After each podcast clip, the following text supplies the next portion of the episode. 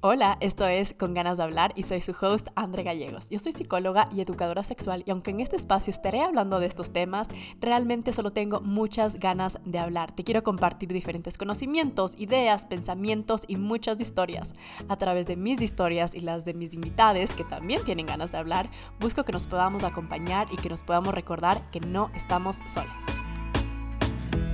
Ha sido ya un buen tiempo que no he puesto ningún episodio en el podcast y primero solo quiero decir que amo este proyecto. Simplemente me encanta este espacio, me encanta compartir este espacio con ustedes. Gracias por escucharme, gracias por coincidir en este tiempo y en este espacio conmigo. Me encanta también simplemente recibir todos sus mensajes diciendo cómo el podcast les ha ayudado o cómo les ha inspirado o lo que han aprendido. Gracias, gracias, gracias por compartir todo eso conmigo y, y nada, ha sido un buen tiempo que no he hecho el podcast porque la verdad es que he estado enfocada en otros diferentes proyectos. Hacer el podcast eh, requiere de un montón de tiempo y es algo que me fascina hacer, pero también estos últimos meses he estado enfocada en otros diferentes proyectos, tanto como personales como profesionales. Em, Estuve trabajando un mes en Costa Rica en un campamento de verano para adolescentes.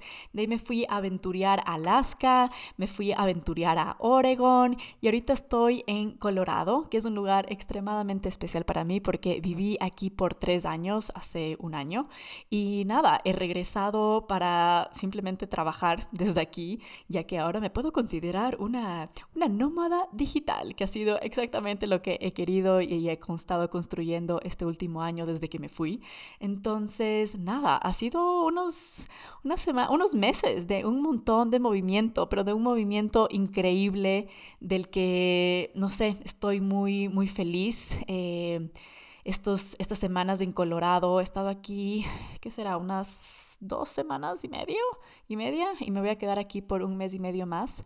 Y estas semanas han sido como un work hard y play hard, ¿sabes? Como que todos los días me he sentido súper motivada a levantarme a montar bici, eh, a correr, a escalar, ir hiking, pero también he estado súper inspirada en mi trabajo, he estado ocupada trabajando con gente en sesiones uno a uno, me estoy, me estoy preparando para una conferencia, he estado dando clases, han habido un montón, montón de cosas y...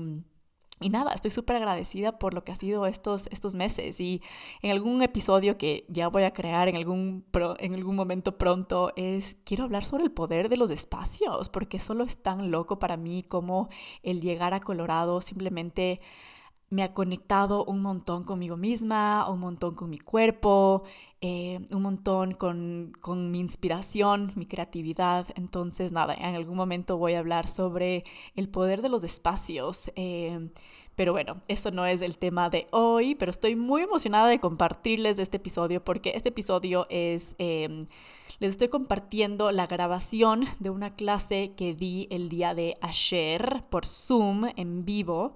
Y esta fue una clase de donde hablé sobre cómo la sociedad en la que crecimos afecta la conexión que tenemos con nuestra sexualidad. Y simplemente es un tema que me apasiona un montón porque solo es tan freaking poderoso como el entender de dónde vienen estas creencias, estos conocimientos y la relación que tenemos con nuestra sexualidad nos puede ayudar a empoderarnos de nuestra sexualidad. Nos ayuda a sanar diferentes ideas y a vivir nuestra sexualidad una vida de una manera mucho más como empoderada y libre y amorosa. Y solo es tan, tan freaking hermoso porque al final no es como que, ah, ok, empoderarte de tu sexualidad significa que vas a tener buen sexo. Como, sure, sí, 100% va a apoyar a eso y ¿Quién aquí no quiere tener buen sexo?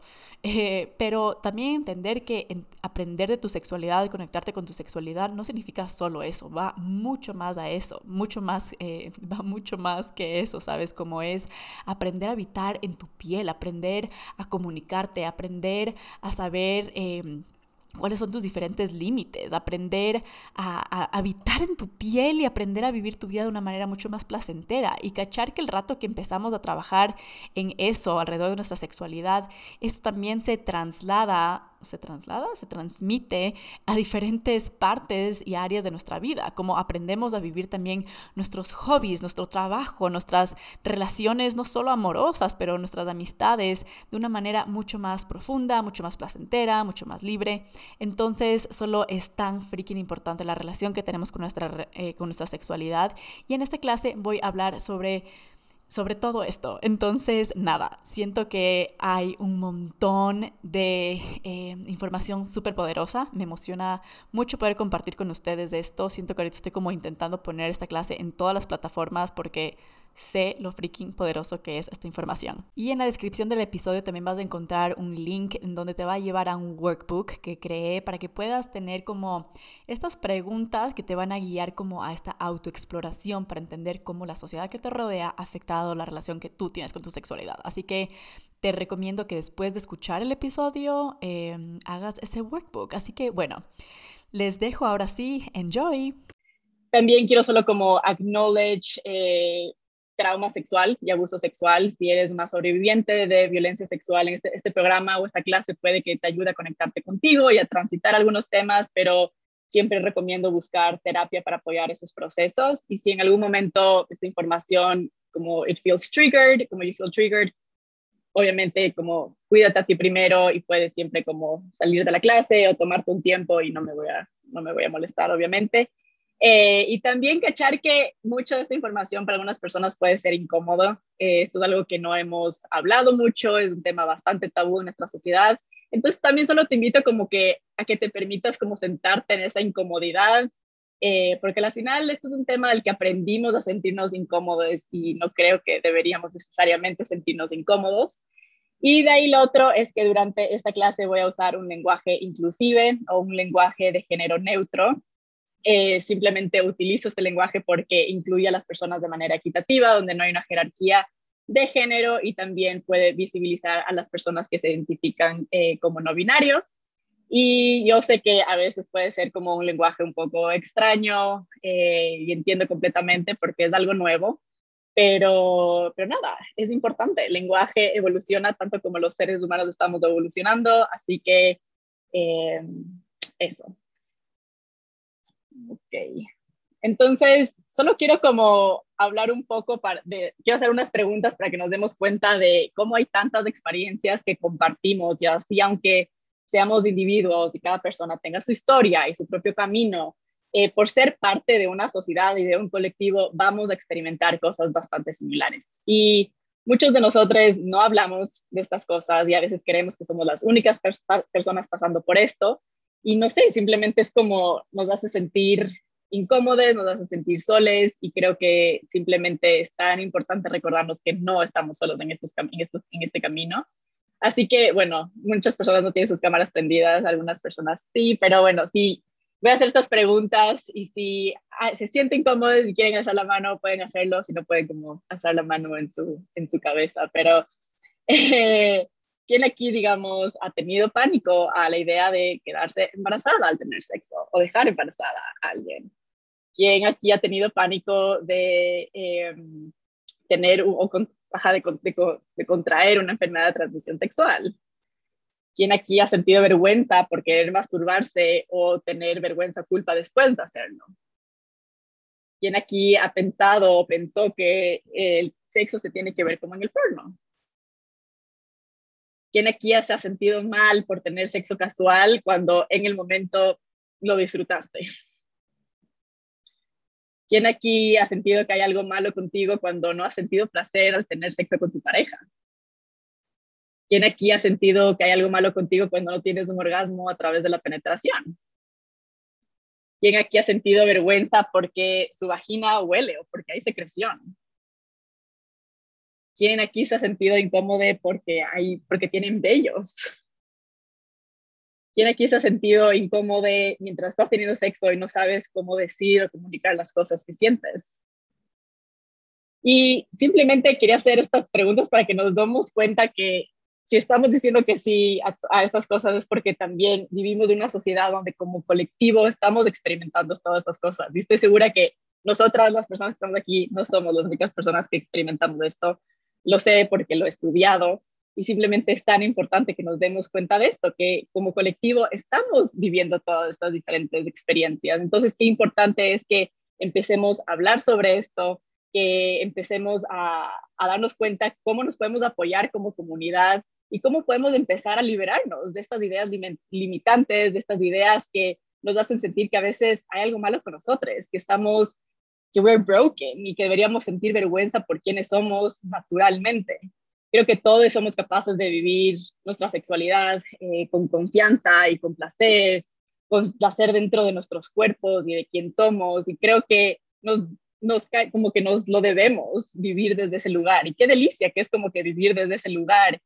Y entender que también mientras que nosotros sanamos como individuos, también aprendemos y ayudamos o ayudamos a que también la comunidad que nos rodea también también sane y que pueda vivir su sexualidad de una manera autónoma y, y libre. Em, pero bueno, un poco de quién soy. Eh, obviamente no puedo contarles todo de quién, de quién es este ser humano en unos minutos, pero más o menos podría decir que soy una persona, una mujer cis, eh, me identifico como queer, soy psicóloga, soy educadora sexual, soy una aventurera y amante de la naturaleza, soy, un soy estudiante eh, de la vida, solo siempre quiero estar estudiando miles de cosas, aprender miles de cosas. Eh, soy una persona cíclica, cambiante, multidimensional. Y ahorita que digo la palabra mujer cis, quiero solo como regresar un poco hacia algo que me olvidé de explicar antes, es que aparte de utilizar un lenguaje inclusive, solo quiero como recalcar un poco que cuando digo, en, este, en esta clase, cuando digo como mujer o digo hombre, me voy a referir solo a personas cis. Eh, quiero dar igual espacio y reconocer a la comunidad trans, eh, pero en este programa en especial solo voy a, hablar sobre personas cisgénero. Y esto es decir que una persona, que las personas, digamos, cuando digo hombre, es un hombre que eh, biológicamente y fisiológicamente tiene, digamos, pene, cromosomas que hace que esta persona sea masculino y que su identidad de género es, es eh, hombre y esto está en concordancia, tanto, digamos, como mujer, biológicamente, anatómicamente, tiene vulva, vagina, es femenino y su identidad de género es mujer. Entonces, solo como quiero decir eso porque muchas mujeres que, no todas las mujeres tienen vagina, entonces solo quiero decir como estoy hablando solo de personas cisgénero en, este, en esta clase pero bueno, en esta clase igual voy a compartir y dar algunos ejemplos que pueden ser un poco tal vez como personales, vulnerables.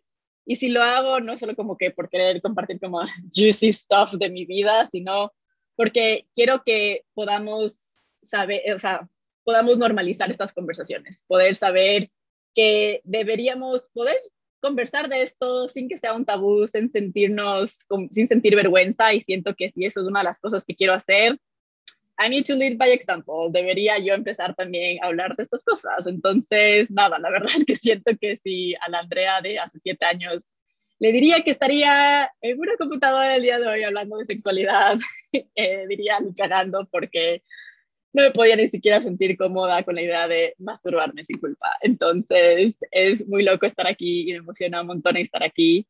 Eh, igual solo para continuar contándoles un poco de mí, yo eh, nací y crecí en Ecuador, eh, en una comunidad bastante religiosa, cerrada, machista, y en mi casa realmente nunca hablamos de sexo. si hablábamos de sexo, mucho era con la connotación de, de que es algo malo, de que es algo a lo que yo lo debería tener miedo. Yo amo a mis padres y sé que hicieron lo mejor que pudieron con la información que tenían pero ellos también sabían cómo meterme, digamos, ese miedo para que yo no tenga sexo. O sea, yo era una persona súper nerd, que mi sueño era como irme a la universidad en Estados Unidos, nada, nada. Y siempre venía esta idea de Andrea, como que si tienes sexo, te vas a quedar embarazada, si te quedas embarazada, no te vas a poder ir a la universidad. Como que sabían exactamente cómo tocarme, en dónde tocar el tema para que yo me asuste y sea como, no quiero esto. Y en verdad yo viví rechazando mucho estos, estos diferentes eh, sentimientos que tenía, estos diferentes deseos que tenía alrededor de la sexualidad, alrededor de, de sentir placer, alrededor de tocarme. Eh, y no era solo lo que, no, lo que se hablaba en la casa, que era como, ok, no tengas sexo porque te vas a quedar embarazada, pero también las cosas que no se hablaban, como que si yo empezaba a tener ganas de tocarme, porque nunca pensé, nunca nadie me dijo que esto era algo que yo iba a sentir y que era algo normal, yo de una lo reconocí como esto es algo que no se debe hacer. Y yo tuve, un, tuve novio en el colegio como por seis años y medio y en verdad éramos adolescentes que en esta adolescencia, o sea, hay miles de cambios hormonales, hay todos estos deseos sexuales y no es que tenía, tenía, yo tenía todos estos deseos, pero nunca fuimos gente muy sexual y realmente creo que viene de, de, este miedo que yo tenía, de este pánico que yo tenía de, de, no sé, de quedar embarazada y este rechazo que yo tenía a la sexualidad. Y no fue hasta los 19 años que me fui a vivir a Estados Unidos para la universidad. Y fue la primera vez que empecé como a escuchar a gente hablar de sexo de manera bastante libre y especialmente como que me, me sorprendía cuando escuchaba a mujeres utilizar, digamos, la palabra como placer o hablar de tener como sexo casual y sin vergüenza, como que lo decían de manera súper como, no sé, como que se divirtieron full la noche y como que la pasaron súper bien y era como, wow, como, qué heavy, ¿cómo pueden hablar del sexo de esta manera? Entonces, empecé como simplemente a cuestionarme el por qué estas personas hablan de esto así y yo nunca he podido sentir esa libertad de explorar mi sexualidad de esa manera. Y no fue como que, y empecé a estudiar psicología, en la universidad estudié psicología y sociología, y fue ahí cuando me empecé a dar cuenta cómo, en verdad, todo lo que yo había aprendido, o toda la manera en la que yo me estaba relacionando con mi sexualidad, habían, habían sido conceptos de ideas que yo había aprendido de la sociedad que yo me rodeaba. Y simplemente esta otra comunidad a la que yo había llegado a Estados Unidos había tenido un ambiente muy distinto en el que habían aprendido a relacionarse con su sexualidad. Entonces, para mí fue súper claro que estas, este rechazo, esta vergüenza que yo sentía, habían sido cosas que yo había, había aprendido, no habían sido, habían sido cosas que yo como innatamente nací así como sintiendo rechazo a mi cuerpo, sintiendo rechazo a mi placer o a mi deseo sexual. Entonces me di cuenta que yo podía reaprender estos conceptos y quería reaprenderlos porque quería que me dé, quería poder encontrar esta libertad y este empoderamiento y esta seguridad y esta confianza en mi sexualidad. Entonces empecé todo este, este camino, empecé a cuestionarme todas estas diferentes ideas, empecé a tener estas conversaciones con, con mi mamá, con mis hermanos, como que aprender qué es lo que ellos han, han pensado, qué han sido estas ideas que ellos han tenido, para entender qué habían sido todas estas ideas que poco a poco yo había ido absorbiendo y que estaban en mi subconsciente, que estaban tan metidos dentro de mí que ni siquiera los podía reconocer. Pero podía darme cuenta que sí estaban afectando igual la manera en la que yo me relacionaba, la manera en la que yo reaccionaba, los sentimientos y las ideas y los pensamientos que yo tenía alrededor de la sexualidad. Entonces, primero, ajá, fue como entender, cómo la sociología me hizo entender este concepto de la, de la, de la cultura, de la sociedad y cómo eso afecta al individuo. La psicología me hizo darme cuenta cómo podía yo trabajar con mi subconsciente y trabajar como individuo para entender mis creencias. Y después me empecé, aparte de empezar simplemente yo este camino como de autoexploración, me di cuenta que me gustaban las mujeres, que para mí fue algo súper intenso en mi vida, que me causó un montón de rechazo. Y no es que me causaba rechazo porque se sentía mal que me guste esto, o sea, porque, no me, porque era algo que claramente me gustaba, sino era porque yo había aprendido que eso era algo malo.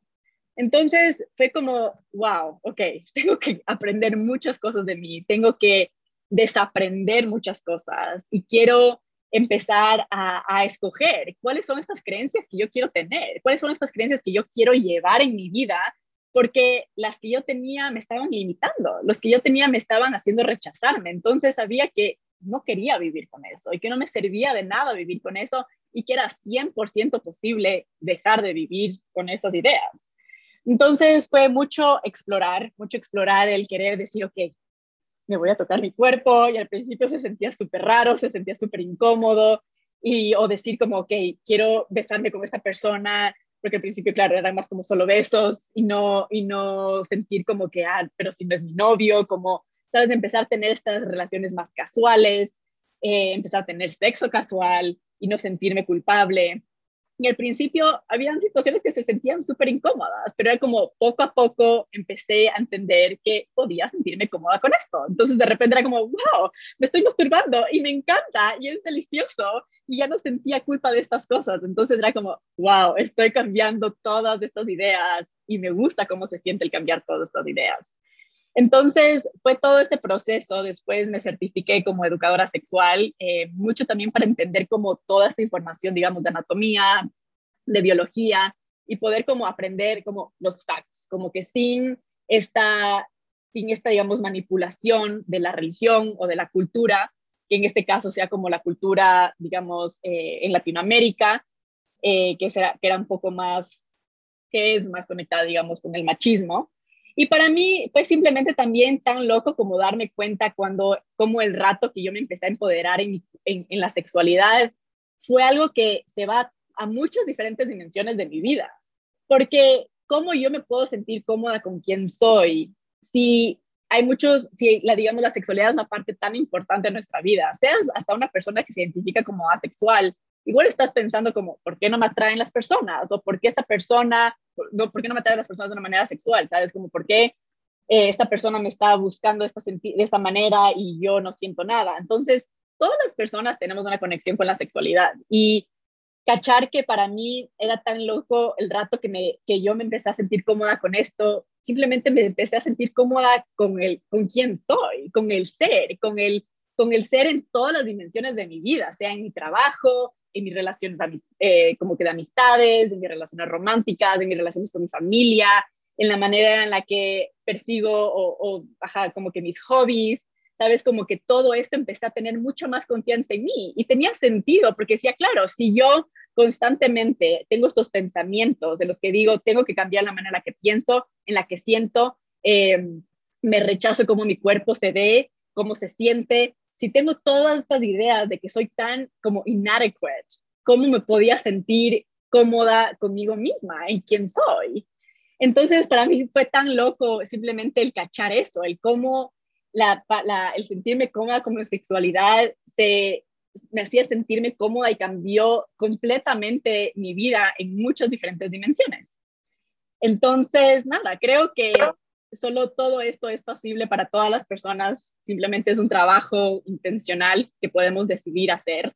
Y por eso también me emociona mucho hacer este trabajo que estoy haciendo, ha sido algo que lo he empezado a hacer el último año y me emociona un montón porque es como para mí fue un camino de más o menos siete años con montañas rusas, con miles de sentimientos, con un montón de rechazo, con un montón de, oh, no sé, de ansiedad. Y también era como, no encontraba una persona que me pueda ayudar 100% con esto, porque era como, encontraba, digamos, tenía mi psicóloga y mi psicóloga me ayudaba con la parte de, digamos, trabajar con mi subconsciente y entender estas ideas limitantes, pero no me podía ayudar con la parte de, ok, pero explícame cómo funcionamos, como fisiológicamente, anatómicamente, cómo funciona nuestro cuerpo. Entonces, es como, en, como creé en mí esta persona que yo quise encontrar para que me pueda ayudar a conectarme con mi sexualidad. Entonces, eh, bueno, that being said, ¿dónde, ¿de dónde aprendemos de la sexualidad? Eh, creo que primero para es importante como definir qué es la sexualidad, porque tal vez muchas veces pensamos que la sexualidad es simplemente como, ah, tener sexo. Em, primero, la sexualidad es una parte, y como decía antes, una parte de nuestra identidad que se desarrolla y que va cambiando a lo largo de nuestras vidas. Eh, por su parte, la sexualidad es la parte, la unión de lo biológico, de lo sociológico, lo social, lo psicológico y lo cultural. La sexualidad incluye los comportamientos sexuales, relaciones sexuales, relaciones amorosas eh, y en general cómo nos relacionamos con las personas que nos rodean. Eh, la sexualidad habla sobre la intimidad, sobre la expresión de género, sobre la identidad de género, sobre la orientación sexual. La sexualidad también habla cómo funcionan nuestros cuerpos y estos diferentes, digamos, cambios biológicos como cuando estamos en la pubertad o en la menopausia o simplemente cuando durante nuestro ciclo menstrual. También cuando tenemos este deseo placer, qué hormonas están cambiando dentro de nosotros, o cuando tenemos este, eh, el deseo placer, el deseo sexual, perdón, o el placer sexual, como que qué, qué es lo que está cambiando dentro de nosotros que nos hace sentir estas cosas. La sexualidad también incluye diferentes valores, actitudes, relaciones, la comunicación, la imagen corporal, la relación que tenemos con nuestro cuerpo. Eh, habla también sobre la idea de si queremos tener hijos o no queremos tener hijos, qué tipos de relaciones queremos tener. ¿Queremos tenemos relaciones monógamas? ¿Queremos tener relaciones abiertas, poliamorosas? Eh, la sexualidad es algo que va a estar cambiando durante toda nuestra vida y va a cambiar mientras nos desarrollamos, mientras hay estos cambios biológicos dentro de nosotros, pero también mientras tenemos diferentes experiencias.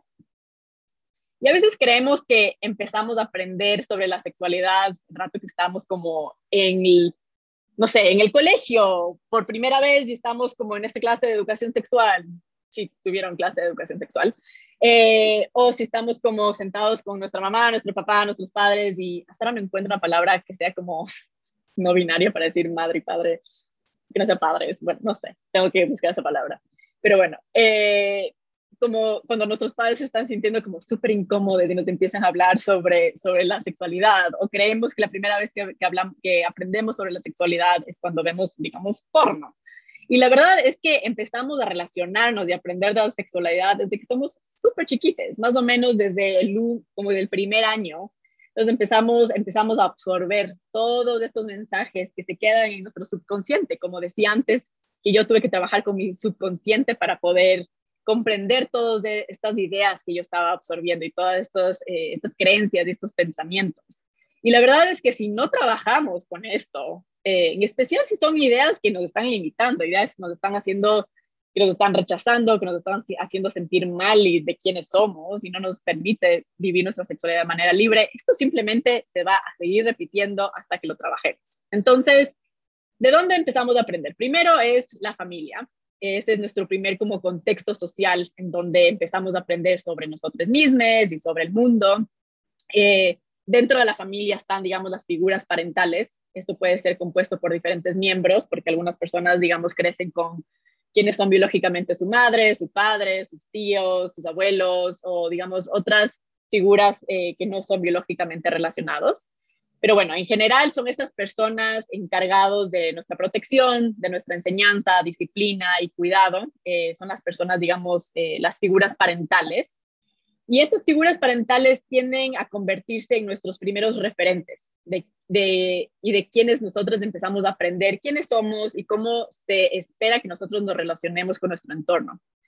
Entonces, de estas personas empezamos a aprender sobre nuestra sexualidad. Y vamos a empezar a aprender de esto de maneras como directas e indirectas. Digamos, en un sentido puede ser como, no sé, si tu mamá te dice como, es importante tratar a las personas con respeto. Eso es una manera directa porque te lo estoy diciendo. Pero una manera indirecta puede ser como ver a tu mamá tratando a las personas con respeto. Entonces, como por ejemplo, por, ajá, por un ejemplo, estás, igual como absorbiendo esa información.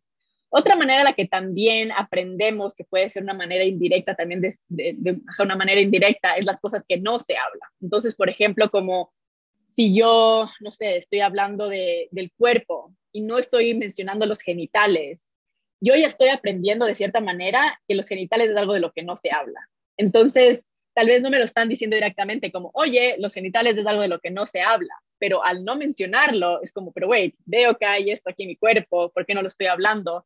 ya estoy como conectando de que esto es una connotación o esto es algo de lo que simplemente no debería estar hablando.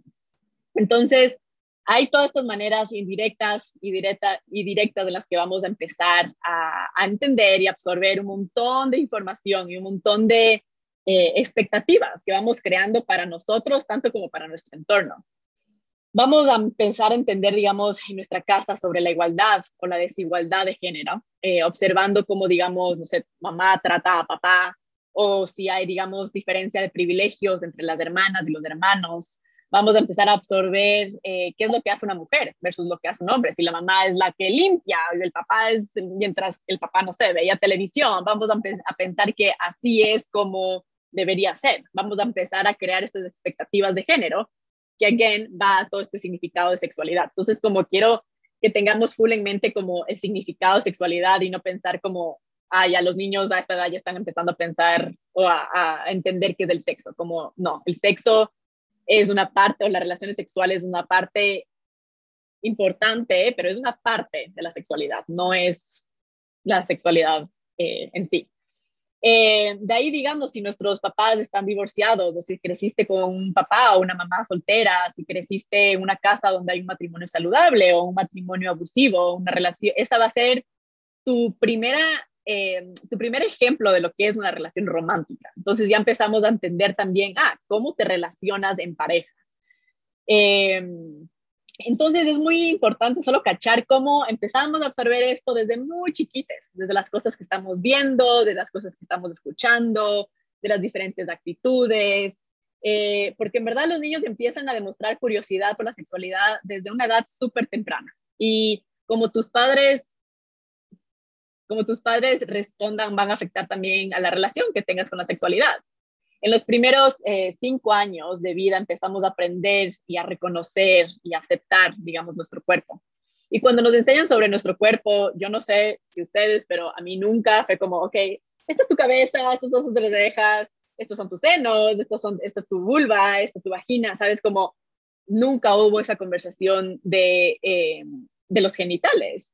Entonces, claro, ya empezamos a aprender sobre nuestro cuerpo, nos empiezan a decir como que, ah, a ver, ¿dónde está tu nariz? ¿Sabes? Y como que nunca escuché como, ah, a ver, ¿dónde está tu pene? O como que, ah, ¿dónde está tu, dónde está tu vagina o tu vulva?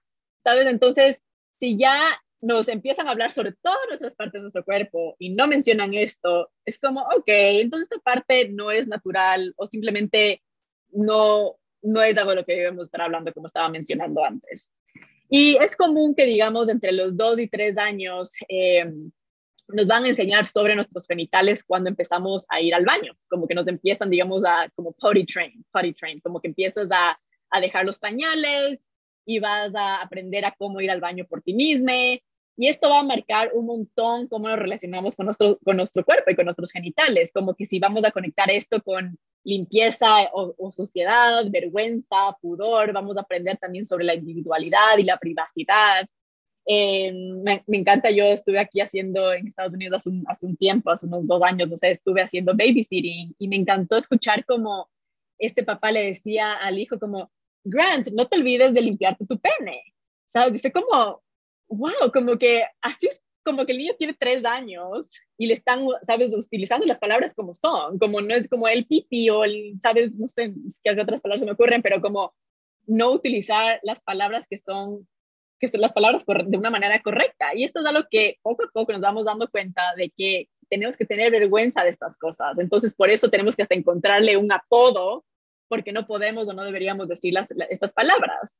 Y también, como decía antes, como vamos a empezar a cachar entender esta parte de, digamos, la privacidad, de la individualidad, también en este momento de nuestra vida donde empezamos a aprender a ir al baño. Entonces, por ejemplo, ¿qué diferencia, qué diferente fueran estos dos diferentes escenarios en donde, no sé, quiero ir al baño de chiquita, tengo tres años, estoy aprendiendo a ir al baño, y le digo a mi mamá como que, más tal, como que quiero estar sola, quiero hacer esto sola. Y me dice como que, no, Andrea, ¿qué te pasa? Te vas, a, te, te vas a mojar los pantalones, ya no molestes, yo voy a estar aquí, como que ya nada. ¿Sabes? A diferencia de decir como, mamá, quiero estar sola, por favor, sal, sal, del baño y me diga, ok, voy a estar aquí afuera, acuérdate bajarte bien los pantalones para que no te mojes, si necesitas algo, voy a estar aquí. Entonces, ese rato es la, esa diferencia de cómo aprendemos también de lo que es nuestra comunicación y la privacidad. Sabes, como que en ese rato, si mi mamá me escucha y me está dando mi privacidad, primero también aprendo de que lo que yo pido es importante y lo que yo pido y esa, y esa privacidad que yo estoy pidiendo debería ser respetada. Entonces, todas estas cosas, como que solo quiero que vayan pensando en todas estas cosas, cómo vamos absorbiendo y vamos ya siendo parte de nuestra realidad, que se va haciendo verdad también y, marca nuestra verdad como adultos. Entonces, digamos, por ejemplo, también la, o sea, toda esta parte de, de la comunicación. En este sentido, empezamos a aprender desde muy chiquites que también es muy importante como parte de nuestra sexualidad. Si desde chiquites, no sé, decimos necesito esto, quiero esto o siento esto y nuestros papás es como, no seas dramático o te ignoran o ya no molestes, vamos a empezar a pensar como, ah, lo que yo tengo que decir no importa o lo que yo tengo que decir no merece esa atención o no merece ser respetado. Y eso también va a afectar cómo en nuestro futuro, como adultos, empezamos a no sé, dejar de decir las cosas que queremos, dejar de pedir lo que necesitamos o de, o de simplemente comunicar estas cosas porque creemos que no, que no, es, que no es importante. Em, simplemente hay tantas cosas que empezamos a aprender indirectamente o directamente de nuestros padres y eso lo está y cómo marca esto nuestra vida y cómo está presente a lo largo de nuestra vida, aunque a diferencia de que lo hagamos consciente y lo trabajemos, sí, esto es algo que queremos eh, cambiar. Pero bueno, también desde niñas empezamos como a, um, diferenciar estas diferentes sensaciones, las cosas que se sienten bien y las cosas que se sienten mal. Digamos como, no sé, te das cuenta que te gusta que te hagan como ricos en la cabeza o te das cuenta que cuando comes una frutilla te encanta la frutilla o, y diferencias que cuando comes, no sé, una, no sé, me invento una vainita, no te gusta cómo sabe la vainita. Entonces, como que empiezas a darte cuenta de qué son las cosas que te gustas, que te gustan, qué son las otras cosas que no te gustan. Y, así como empezamos a, descubrir como que quiénes somos, estas diferentes sensaciones, empieza a haber esta autoestimulación de los genitales que ocurre de manera involuntaria, como que de repente, o, o, accidental, no sé, como que de repente estás bajándote la cama y te estás tocando tus genitales y es como, ah, wow, como esto se siente bien. Y entre los dos y tres años, que es como que cuando empezamos a tener esta habilidad motriz, digamos, de mover nuestras manos y, podemos eh, estimular nuestros genitales, eh, nos empezamos a dar cuenta, ok, esto se siente bien, como que cada vez que me toco aquí, esto se siente bien. Entonces a veces se, empieza a volver como intencional, a veces vemos a niñas como, no sé, usando objetos o juguetes, almohadas, como para tocarse y estimular sus genitales.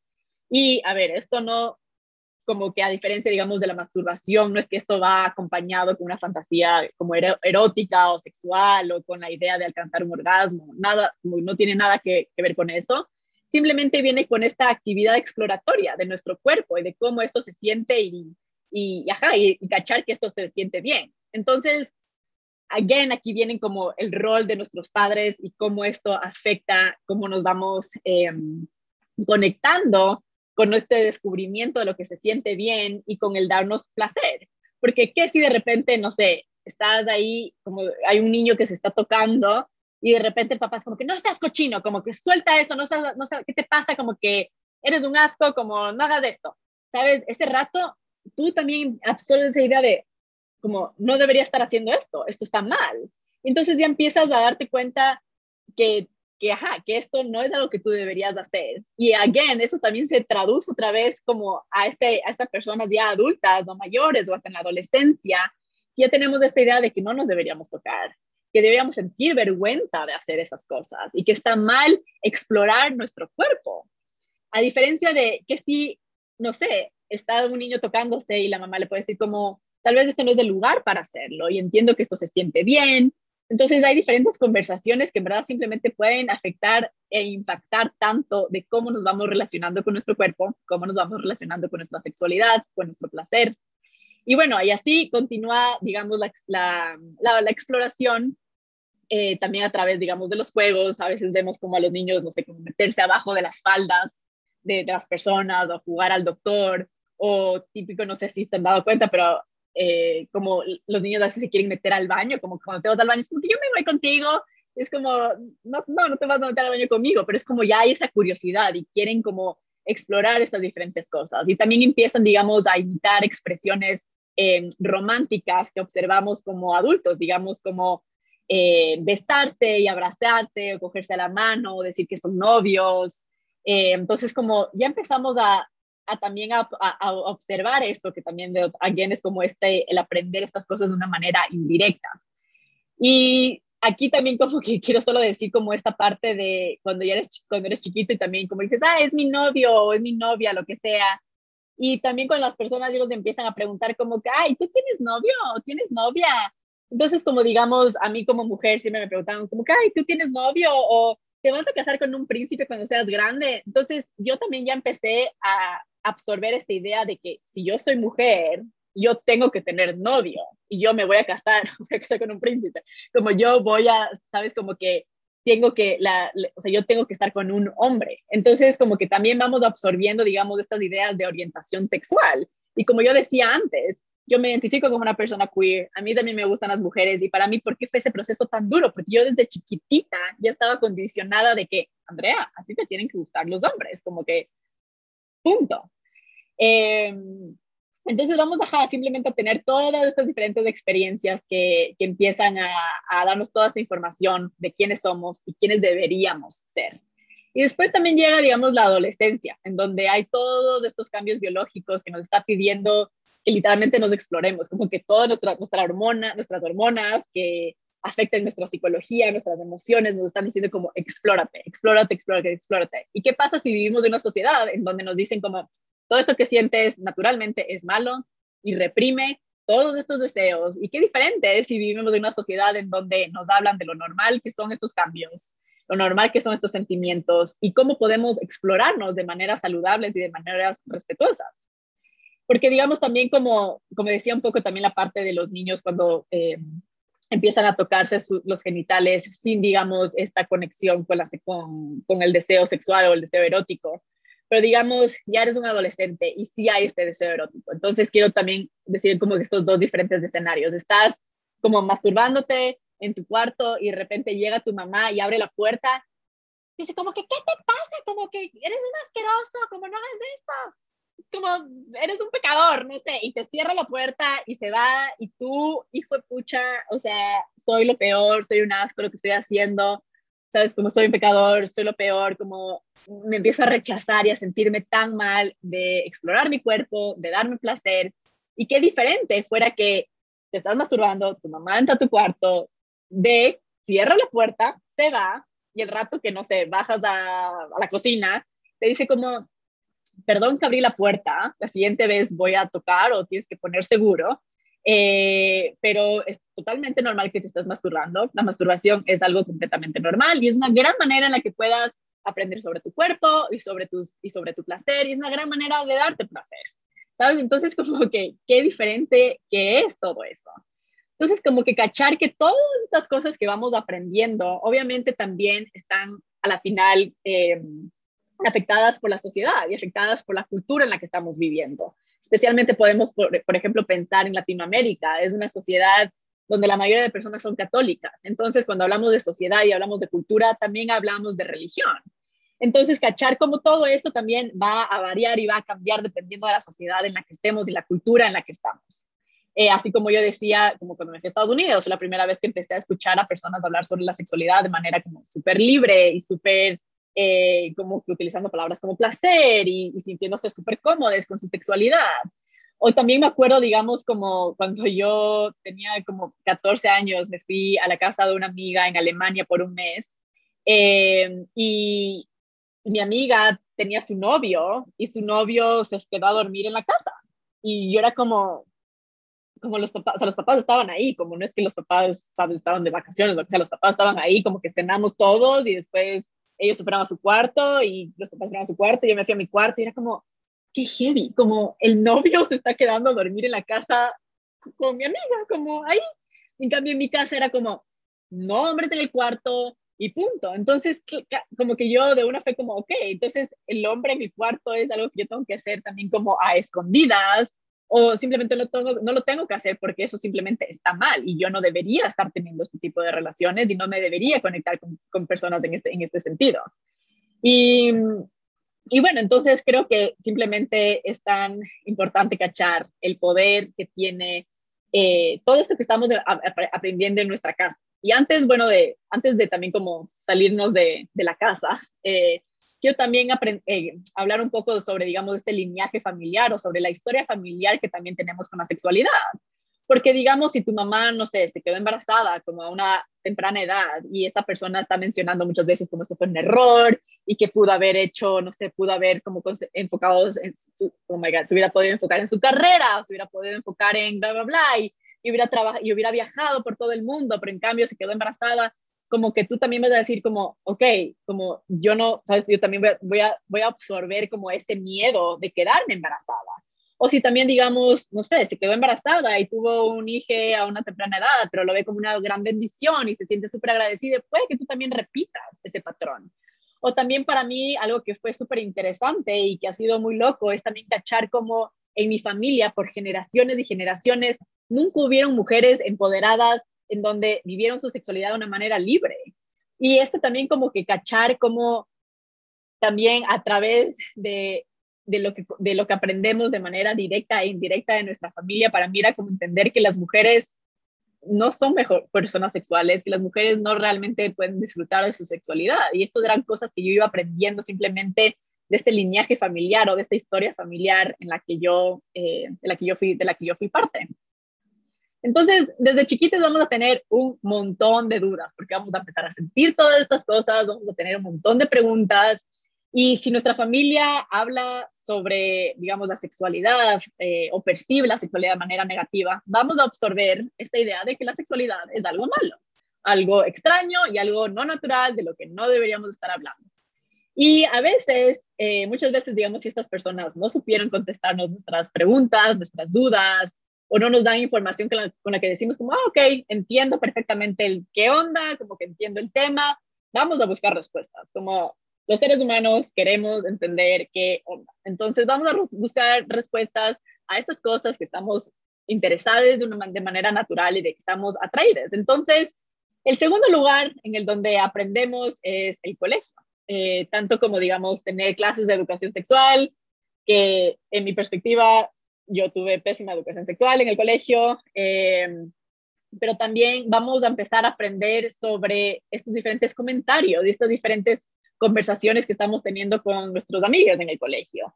Y al final cachar que estos amigos están aprendiendo cosas de sus casas, cada uno está aprendiendo cosas de su casa, y es como que nos juntamos a, a simplemente compartir todas estas ideas que muchas veces van a ser bastante similares porque estamos siendo parte de una cultura. Entonces, por ejemplo, también, no sé, podemos puede que yo en mi casa no haya escuchado como la palabra como que, ay, no seas gay o, o utilizada en ese contexto como un insulto, pero puede que, eh, no sé, escuche a mis amigas en el colegio decir eso, entonces voy a empezar a decir como, ah, ok, como no seas gay, cuando no quiero hacer algo, esto es un insulto, entonces esto es, esto es algo malo y esto es algo que yo no, ajá, voy a, voy a empezar a rechazar esto. Entonces, empezamos en el colegio a escuchar un montón de comentarios, cuando escuchas una, a una persona como que, ah, sí, ese man es un arrecho porque se besó con full manes o esta man es una puta porque se, se besó con este tipo. Entonces empezamos como a absorber estas ideas de que está bien, que está mal, que es aceptado, que no es aceptado.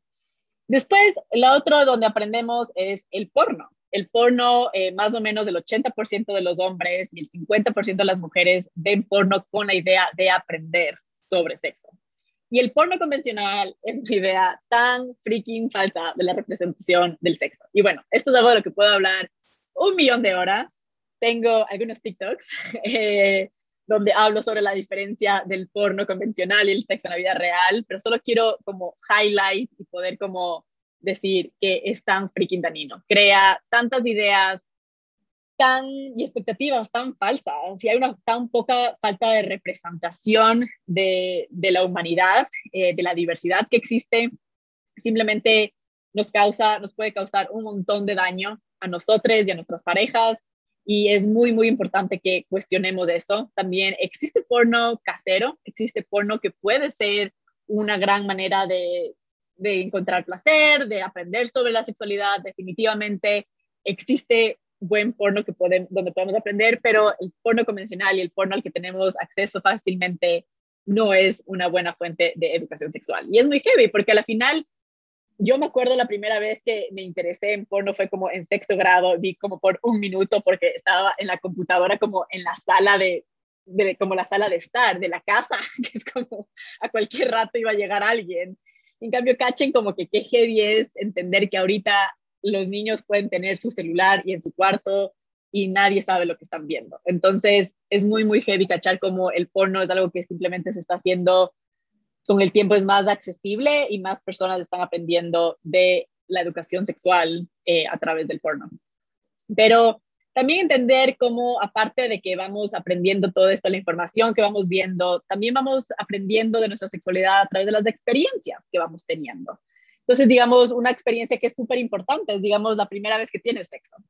Eh, porque, digamos, quiero hablar otra vez de diferentes escenarios, como que, ¿qué si la primera vez que tienes sexo es con una persona que ha visto un montón de porno? Entonces, de repente, como empiezan a tener sexo y es como súper agresivo y te coge como que súper fuerte y de repente como que ve que tienes pelos, es como que esa persona solo ha visto todas estas personas que no tienen ni un pelo en el porno, entonces es como que porque tienes pelos y de repente tienes como que secreción, que es algo totalmente normal, que tampoco no vemos en el porno, entonces es como que qué asco, ¿qué es esto? ¿Por qué, te, por qué hueles así? ¿Sabes? Entonces de repente es como, ya empieza a decir como que te empiezas a sentir incómodo en tu propio cuerpo, en tu propia piel, y de repente como que solo esta persona quiere tener penetración y, y, ya, y de repente te duele full porque no hubo ningún tipo de juego previo, no hubo ningún tipo de estimulación. Como que, ¿qué experiencia o sea, ¿qué, ¿qué, vas a aprender y vas a cachar de, de, eso? A diferencia de si tienes una experiencia, la primera, o tu primera, tu primera vez teniendo sexo es una experiencia en donde esta persona y, o las dos personas como que hablan y dicen, a ver, ok, ¿cómo te sientes con esto? ¿Estás, estás bien? ¿Te sientes como que vayamos despacio? O simplemente te acaricia tu cuerpo y te dice que es como que perfecto como es. ¿Sabes? Como que qué diferente es como nos vamos a empezar a relacionar con nuestro cuerpo y con la sexualidad.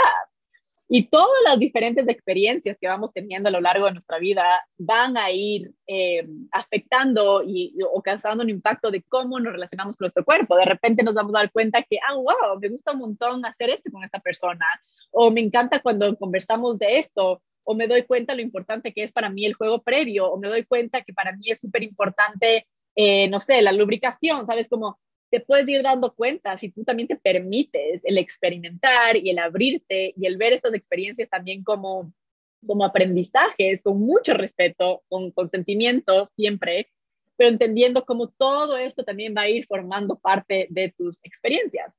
Y otra experiencia que también se lo quiero mencionar rapidito es como la, la primera experiencia que vas a la ginecóloga también puede afectar tanto cómo te relacionas con tu cuerpo, porque hay personas y he escuchado historias tan freaking locas de gente que va a la ginecóloga por primera vez porque es como, ok, van a empezar a ser sexualmente activas y es como, ok, no sé, quiero tomar pastillas o quiero como que, ajá, quiero tomar pastillas, digamos, o quiero tomar algún tipo de anticonceptivo. Y es como, pero no estás casada o como que no tienes una, una relación súper seria, como que, ¿por qué vas a tener sexo? Porque, ¿sabes? Entonces, es también tan loco cachar como, aunque hayan personas en la, en la, la, parte de salud, también estas personas deberían tener la mejor información, deberían poder eh, no juzgarnos de estas cosas, pero muchas veces lo hacen porque también son seres humanos que tienen sus creencias y esto también puede afectar un montón cómo nos relacionamos con nuestro cuerpo y nuestra sexualidad. Entonces, ¿qué son estas cosas que aprendemos y estas cosas que no aprendemos? Muchos de nosotros eh, hemos absorbido estas ideas sobre el sexo que tienen un siglo de antigüedad, que son basadas en ideas súper limitantes y opresoras. Eh, y aunque la ciencia ha anulado muchas de estas viejas ideas a través de hacer muchas investigaciones, nuestra sociedad aún no ha absorbido esta información que es más reciente, probada, inclusiva, eh, inclusive, inclusiva, estudiada y basada literalmente como en ciencia. Y hay un montón de mitos y desinformación que podemos hablar en la sexualidad, que he escuchado y seguimos escuchando, desde como te salen pelos de las manos si te masturbas, o te puedes quedar embarazada si tienes sexo oral, o los hombres siempre van a tener sexo, van a querer tener sexo y siempre van a estar horny. Y es tan loco porque en verdad recibo un montón de preguntas todas las semanas que me llegan a mí muchas veces con ansiedad y que vienen con pura desinformación, como, no, no, te, no vas a contraer VIH por haberte dado un beso, ¿sabes? Como muchas cosas que es como, ¿por qué no tenemos esa información? Pero bueno, aquí estamos. Así que nada, solo quiero como conversar sobre algunas cosas que han sido socialmente creadas y reforzadas por el colectivo eh, en la sociedad occidental y que podemos decir que hay como tres mensajeros que son diferentes pero que están conectados. Entonces, algunas de estas ideas puede que tengan como su parte verdad y a la vez cada uno tiene también como su agenda de interés propio. Entonces, la realidad es que aunque hayamos crecido, digamos, en familias en donde, no sé, aprendimos buena educación sexual y hubo un montón como de inclusividad y como un montón de apertura y buena información basada, digamos, en ciencia, eh, igual vamos a haber absorbido toda esta información, esta información simplemente porque somos parte de un colectivo. Entonces, eh, ajá, entonces quiero hablar primero de este primer mensajero que es como la parte moral, en donde aprendemos como, si tú quieres sexo, es porque eres una perra, si como tu virginidad, virginidad, virginidad, virginidad es lo más valioso que tienes, o las mujeres no pueden tener más parejas sexuales que los hombres, las mujeres siempre deberían querer tener sexo cuando el hombre quiere tener sexo. Y para esto, los hombres siempre quieren tener sexo pero no aprendemos que la virginidad primero es un concepto totalmente creado por la sociedad y que tiene diferentes significados, porque al final, ¿qué es tener sexo? O sea, es simplemente la estimulación con consentimiento de los genitales,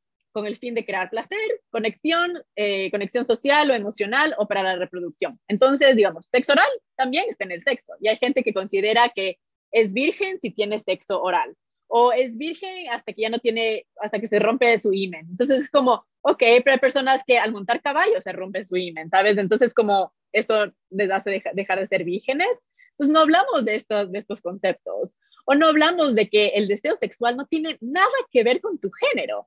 Puede de cierta manera, como decía, hay pedazos verdad, que sí, las personas, los hombres tienen niveles más altos de testosterona y esto puede llegar a crear un poco más de deseo sexual pero no hablamos sobre todos los diferentes factores que afectan al deseo sexual, el contexto en el que estamos, nuestra, la parte psicológica, la parte emocional, que está afectando constantemente nuestro, nuestro, nuestro placer o nuestro deseo sexual. Y también estamos ignorando que hay mujeres que son muchas veces más sexuales o que tienen más deseo sexual que los hombres. Y estoy segura y te puedo asegurar que no todos los hombres quieren tener sexo todo el tiempo y habrán parejas en las que una mujer a veces tiene mucho más deseo que el hombre y eso está completamente bien. Y de ahí está como el mensajero que es, digamos, la parte, la parte de medicina, eh, donde, habla, donde escuchamos mucho como el tener sexo resulta en tener enfermedades de, de transmisión sexual y embarazos no deseados, así que es algo peligroso y si quieres arriesgarte, como allá tú, ese es tu ese es tu, como que tu riesgo. Y, pero a la vez como que no hablamos, o bueno, con el tiempo hemos hablado un poco más sobre cómo cuidarnos de enfermedades de transmisión sexual, cómo utilizar, sabes, como anticonceptivos, pero aún en día hay muchas personas que no tienen esta información y recibo preguntas alrededor de esta información todo el tiempo. No estamos hablando de cómo podemos cuidarnos de enfermedades de transmisión sexual. No estamos hablando de lo importante que es hacernos exámenes periódicamente. No estamos hablando que no porque tengas muchas parejas sexuales significa que vas a tener enfermedades de transmisión sexual. Puedes tener 50 parejas, 50 parejas, no sé, al año o las parejas que tú quieras, pero si te estás haciendo exámenes de enfermedad de transmisión sexual periódicamente estás usando preservativos y te estás cuidando, no tienes por qué tener una enfermedad de transmisión sexual y no, y no te tienes por qué quedar embarazada también hay como esta idea en donde eh, muchas veces como hay este orden específico de, cómo va el sexo. Entonces es como, hay como el deseo, la excitación, el orgasmo, que obviamente es por penetración, y de ahí como hay esta, eh, este orgasmo eh, como simultáneo. Y muchas veces creemos que si no se ve así, hay algo malo con nosotros. Es como, pero como que, ¿por qué no pudimos tener un orgasmo como simultáneo? Y sí, es increíble cuando puedes tener un orgasmo simultáneo, pero también es increíble cuando simplemente puedes disfrutar del placer y cuando puedes cachar de que hay veces de que una persona no tiene, no tiene una erección. Entonces dices como, ok, no tengo una erección, no va a haber penetración ahorita, entonces decides, no sé, tener sexo oral, decides darte placer de, otras de otra manera, puede hacer miles de cosas de que esto no se tiene por qué ver lineal. Entonces, cachar que hay muchas diferentes maneras en las que podemos estar teniendo sexo, en las que podemos estar dándonos placer y que esto no se ve lineal y no estamos conversando de estas cosas. Entonces, muchas veces es como queremos cumplir esa expectativa de que se tiene que ver de esa manera y no hablamos de, no sé, de que puede ser hasta más divertido y podemos encontrar diferentes maneras de, de disfrutar nuestro placer sin intentar como encajar en ese molde de cómo supuestamente se tiene que ver. No hablamos sobre los diferentes sonidos que van a ver, los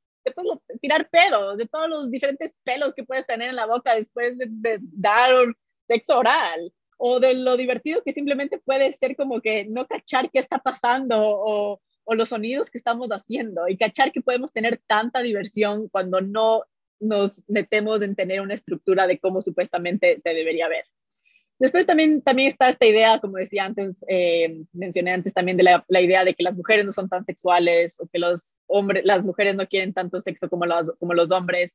Entonces a veces también te sientes, te sientes mal cuando eres una persona, una mujer y de repente sientes mucho más deseo sexual que tu pareja, digamos, de una relación heterosexual, que tu pareja que es hombre. Sientes que hay algo malo contigo, como que qué te pasa, como eres una loca, porque el hombre no quiere tanto, no, no tiene tanto deseo como tú. Tampoco no hablamos de cómo las mujeres pueden llegar a un, a veces, bueno, también tenemos esta idea de que las mujeres se demoran un montón en tener un orgasmo y que los hombres como que se vienen rapidísimo. Y no, no es verdad, no tiene que ser necesariamente así. Hay muchas veces que sí, puede ser que el hombre a veces se venga más rápido que la mujer, pero no hablamos de que hay mujeres de que llegan a un orgasmo en segundos, en segundos, y que hay veces que a los hombres no tienen una erección o que no llegan a tener una erección muy rápido o que no llegan a un orgasmo, como no estamos tampoco conversando tanto de estas cosas. O hablamos también de que el sexo es para la reproducción, pero y hablemos del placer o hablemos de la conexión emocional y social que esto crea, hablemos de las diferentes hormonas que nuestro cuerpo libera el rato que estamos teniendo sexo o que estamos simplemente teniendo este deseo. Hablemos de lo hermoso y lo placentero que es no solo el sexo con las otras personas, pero la masturbación eh, y el placer que te puedes dar a ti mismo y la conexión que puedes crear tú con tu cuerpo. Y no es solo como decía antes de esto, esta parte indirecta y directa, no es solo de lo que estamos hablando, pero de lo que no estamos hablando. Porque de repente, no sé, tienes un orgasmo y te estás como matando de la risa o te empieza o empiezas a llorar y como nunca hemos hablado de esto, es como, ¿qué me pasa? ¿Por qué estoy haciendo esto? Qué raro, como que creo que soy la única persona que, que le pasa esto, ¿sabes? Cuando no, no eres la única persona que le pasa esto, pero simplemente no lo estamos hablando. O tampoco hablamos mucho sobre la idea, no la idea, pero the fact de que las mujeres, las personas como Gina, muy pocas personas tienen un orgasmo a través de la penetración by itself es tan importante reconocer que la mayoría de mujeres tienen orgasmos a través de la estimulación del clítoris, ¿sabes? De una manera externa. Entonces, muchas veces, si creemos que así tiene que ser, que tiene que ser por la penetración y de repente tienes sexo penetrativo y no tienes un orgasmo, es como, shit, hay algo malo conmigo. No hablamos tampoco de, digamos, los diferentes deseos sexuales que hay, como todos somos distintos, tenemos diferentes partes erógenas, hay personas que, no sé, les puede gustar mucho eh, no sé, como la, la, estimulación en las orejas. Hay personas que les encanta como, no sé, que se sienten muy atraídas por los pies, ¿sabes? Como hay muchas diferentes cosas que los seres humanos podemos sentir atraídos y que no está nada malo. Al final, as long as que haya consentimiento, no hay nada de malo tener estas diferentes ideas y es tan importante que aprendamos a, a reconocer que todos los seres humanos somos, no, merecemos y podemos eh, simplemente tener estos, estos, estos diferentes gustos y estas diferentes atracciones y que no hay nada malo con nosotros. De ahí está el otro mensajero, mensajero que es como el miria, que nos hace sentir constantemente que tenemos que cambiar nuestro cuerpo, como todo, cambiar nuestro cuerpo y, y todo lo que somos, como nunca eres suficientemente flaco, pero tampoco no seas, como que tampoco no seas tan flaco, como que ser un poco más gordo, pero como que tus senos son muy, muy grandes, pero a veces son muy, pero tal vez son muy chiquitos, como que si no estás intentando cambiar cómo te ves, eres como una vaga, pero si estás satisfecho, es como que cómo te ves, estás como, no sé, te estás dando por vencido, pero si crees que te, como que si te gusta cómo te ves, eres una sobrada.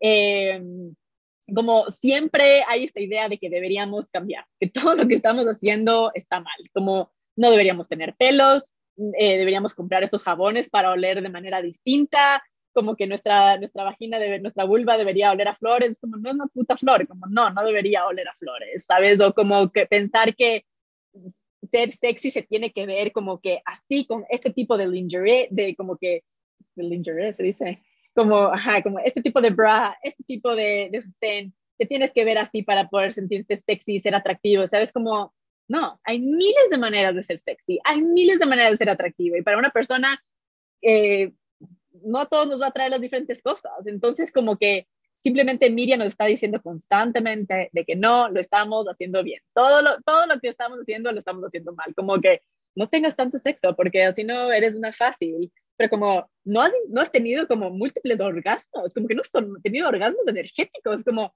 ¿qué bestia? Eres una, no sé, sabes, como que no has experimentado bien la vida, ¿sabes? Como siempre hay todas estas cosas que simplemente nos están diciendo como, solo estás mal, como, solo no, no seas. Entonces, qué heavy y qué importante es como cuestionar todas estas cosas, porque en verdad hay todas estas expectativas y me encantó, me encantó estas fotos que encontré, eh, donde en verdad a veces creemos que, tiene que se tiene que ver de una manera y de repente es como, güey, ¿por qué, ¿por qué esto es tan diferente? Pero porque sea diferente no significa que sea malo, puede ser increíble, como puede ser tan, tan divertido la idea de que estás teniendo sexo con esta persona y de repente, no sé, hay todos estos sonidos y en vez de sentirnos incómodos, es como, güey, pero yo no pensé que esto iba a sonar así o que esto iba a oler así. Podemos decir como, puta, esto está increíble y poder disfrutar de, de ese momento y de cómo se ve en su imperfección, porque es perfectamente imperfecto exactamente como es. Y lo heavy es que simplemente estas expectativas que tenemos son, están tan metidas en nuestra cabeza, tan, tan, tan metidas que nos causa un montón de rechazo de quiénes somos. Sabes, como, no sé, a mí, por ejemplo, antes era súper importante como el nunca tener pelos. Y ahora, por ejemplo, a mí la idea de no tener pelos es como, se me hace lo caso la idea como, o sea, no tener pelos en la vulva para ser más eh, ajá, eh, específica, como ahora la idea de no tener pelos es como, wait, esto no es el cuerpo de una mujer adulta, como para mí, ¿sabes? Y obviamente cada persona puede hacer lo que le dé la gana y lo que se sientan cómodos, pero eso es lo importante, es que al final no estemos tomando estas decisiones por lo que la sociedad nos está diciendo cómo deberíamos hacer, o qué es lo que deberíamos hacer, o cómo se debería ver, sino simplemente poder nosotros escoger estas, esta, cómo nosotros queremos vivir nuestra sexualidad. Porque simplemente nos empezamos a rechazar. Si, si vivimos todas estas expectativas o simplemente absorbemos esto como lo hemos estado haciendo sin cuestionarlo, vamos a sentir constantemente que hay algo malo con nosotros. Nos vamos a rechazar un millón de, de veces, nos vamos a sentir culpables por ser quienes somos. ¿Y cómo vamos a poder sentirnos cómodos con quienes somos cuando constantemente creemos que estos sentimientos, estas ideas, estos deseos o cómo se ve nuestro cuerpo, it's inadequate, it's wrong, como que tenemos que cambiarlo. Entonces, simplemente es tan importante que empecemos a cuestionar, a deconstruir estas ideas, a reaprender y escoger qué queremos vivir, qué, cuál qué queremos que sea nuestra realidad. Porque al final también, no sé, podemos, pueden las cosas también coexistir. Puedes ser una persona religiosa y puedes tener una vida sexual increíble pero simplemente es como cuestionar estas, estas ideas, decir, ok, esta idea o, este, o esta creencia me hace sentir que hay algo malo conmigo, me hace sentir culpa, me hace sentir miedo, me hace sentir rechazo hacia mí misma o me hace sentir, me hace sentir placer, me da libertad, me da eh, amor hacia quien soy, me celebra quién soy. Entonces simplemente es cuestionar estas cosas. Está tan metido en nuestra cabeza que a veces ni siquiera nos damos cuenta de que hay todas estas, estas diferentes creencias de nuestra cabeza. Entonces, es tan, tan eh, importante empezar a cuestionar, porque al final del día no nacimos sintiéndonos mal sobre cómo se ve nuestro cuerpo, no sentimos mal con, no, nos, no, no nacimos eh, con esta idea de que explorar nuestro cuerpo es algo malo, nos nacimos con esta idea de que darnos placer es algo malo. Estas cosas han sido cosas naturales que hemos buscado, que hemos querido y que simplemente nuestra sociedad, nuestra cultura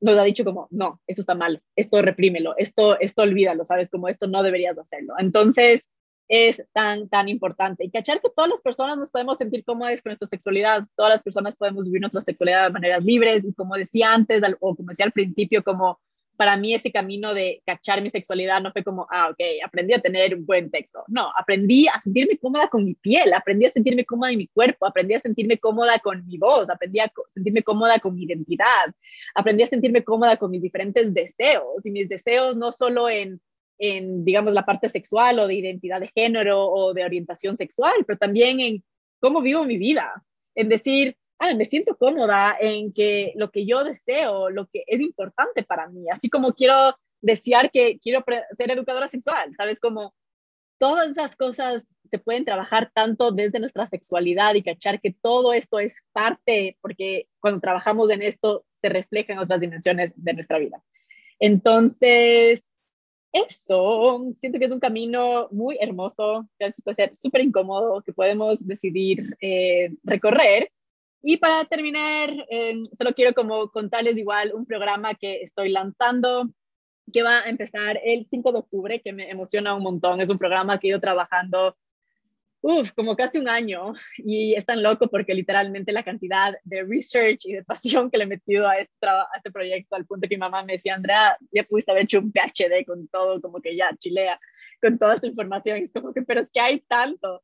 Y es un programa de educación sexual para adultos y exploración a través de la sexualidad. Eh, en este programa es un programa súper eh, súper completo donde van a haber clases en vivo, meditaciones, workbooks, un círculo de conversación y también va a haber una, una sesión eh, uno a uno conmigo donde vamos a aprender a deconstruir ideas, a reemplazarlas por información basada en la ciencia, en la biología, en la psicología, la sociología, la anatomía, entender realmente cómo funciona nuestro cuerpo, que son todas estas partes biológicas, psicológicas, como la, sociología afecta o la sociedad también está afectando todo esto, aprender a sanar todas estas experiencias del pasado, aprender a sanar y a entender el, el lineaje familiar a relación de la, de la sexualidad, conectarte con esta energía del sexo, la, la energía femenina, eh, femenina, la energía masculina.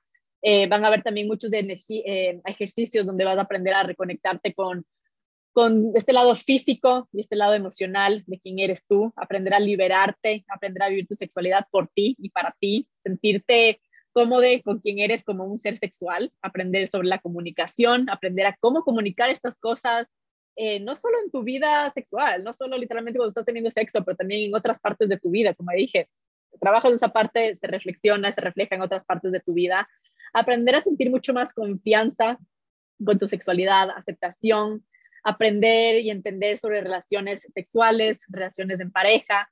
Eh, y ajá, vamos a, es un programa donde aprendes, vamos a aprender un montón, un montón de cosas, van a haber meditaciones que también ayuda a trabajar con esta parte del subconsciente que decía, porque hay tantas cosas que están metidas en nuestra cabeza que ni siquiera sabemos que están metidas en nuestra cabeza. Entonces, qué importante es como trabajar con eso para que podamos eh, empoderarnos y adueñarnos de nuestro presente y de nuestro futuro, de cómo queremos vivir nuestro cuerpo, con nuestro cuerpo, con nuestra sexualidad y con todo lo que la sexualidad significa.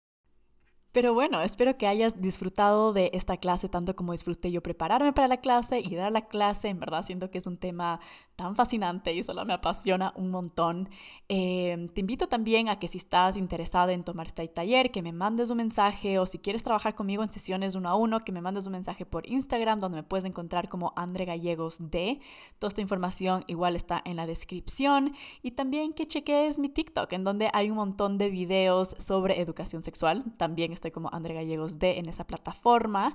Y te quería pedir que si has disfrutado mi podcast, si crees que mi podcast te ha ayudado a entenderte, te ha motivado, lo has disfrutado, que me des un review. Esto ayuda un montón para que el podcast pueda llegar a más personas. Y si crees que este episodio le vendría bien a alguien, te invito también a que lo compartas.